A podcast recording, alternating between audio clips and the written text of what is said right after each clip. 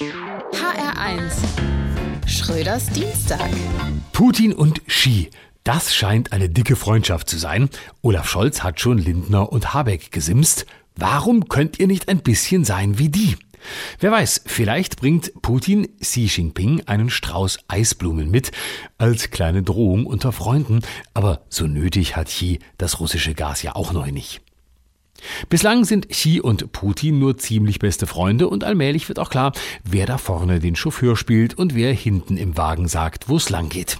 Wer jedenfalls gedacht hätte, China wolle ernsthaft zum Friedensvermittler im Ukraine-Krieg werden, sieht sich enttäuscht.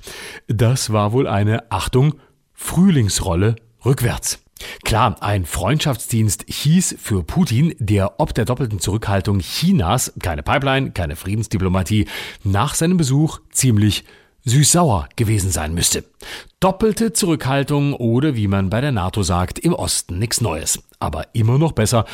Putin ist säuerlich, als dass Xi direkten russischen Bären auf die Speisekarte gesetzt hätte. In China ist nicht einmal ein Sack Atomwaffen umgefallen, schon gar nicht auf die Ukraine drauf. Das immerhin ist eine gute Nachricht, bis man vielleicht mal über Taiwan nachdenkt. Immerhin hat das schon mal nichts zu befürchten. Wenn die zwei zunächst die Rolle der Weltpolizei übernehmen, dann weiß man jedenfalls schon, wer da der gute Bulle ist und wer dieser böse Putin. Der hat prompt nach seinem Besuch in China ein paar Atomwaffen in Belarus stationieren lassen. Ein bisschen, als hätte er in Peking beim Rausgehen noch schnell Xi das Wohnzimmer abgefackelt.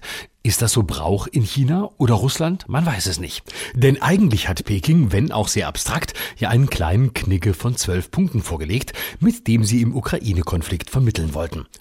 Klar ist, wenn China und Russland befreundet sind, sind das sehr viele. 1,5 Milliarden Freunde müsst ihr sein, heißt die Losung. Wenn's da mit der Abstimmung in der Defensive mal nicht ganz so stimmt, Julian Nagelsmann hätte Zeit. Schröders Dienstag. Auch auf hr1.de und in der ARD Audiothek. HR1. Genau meins.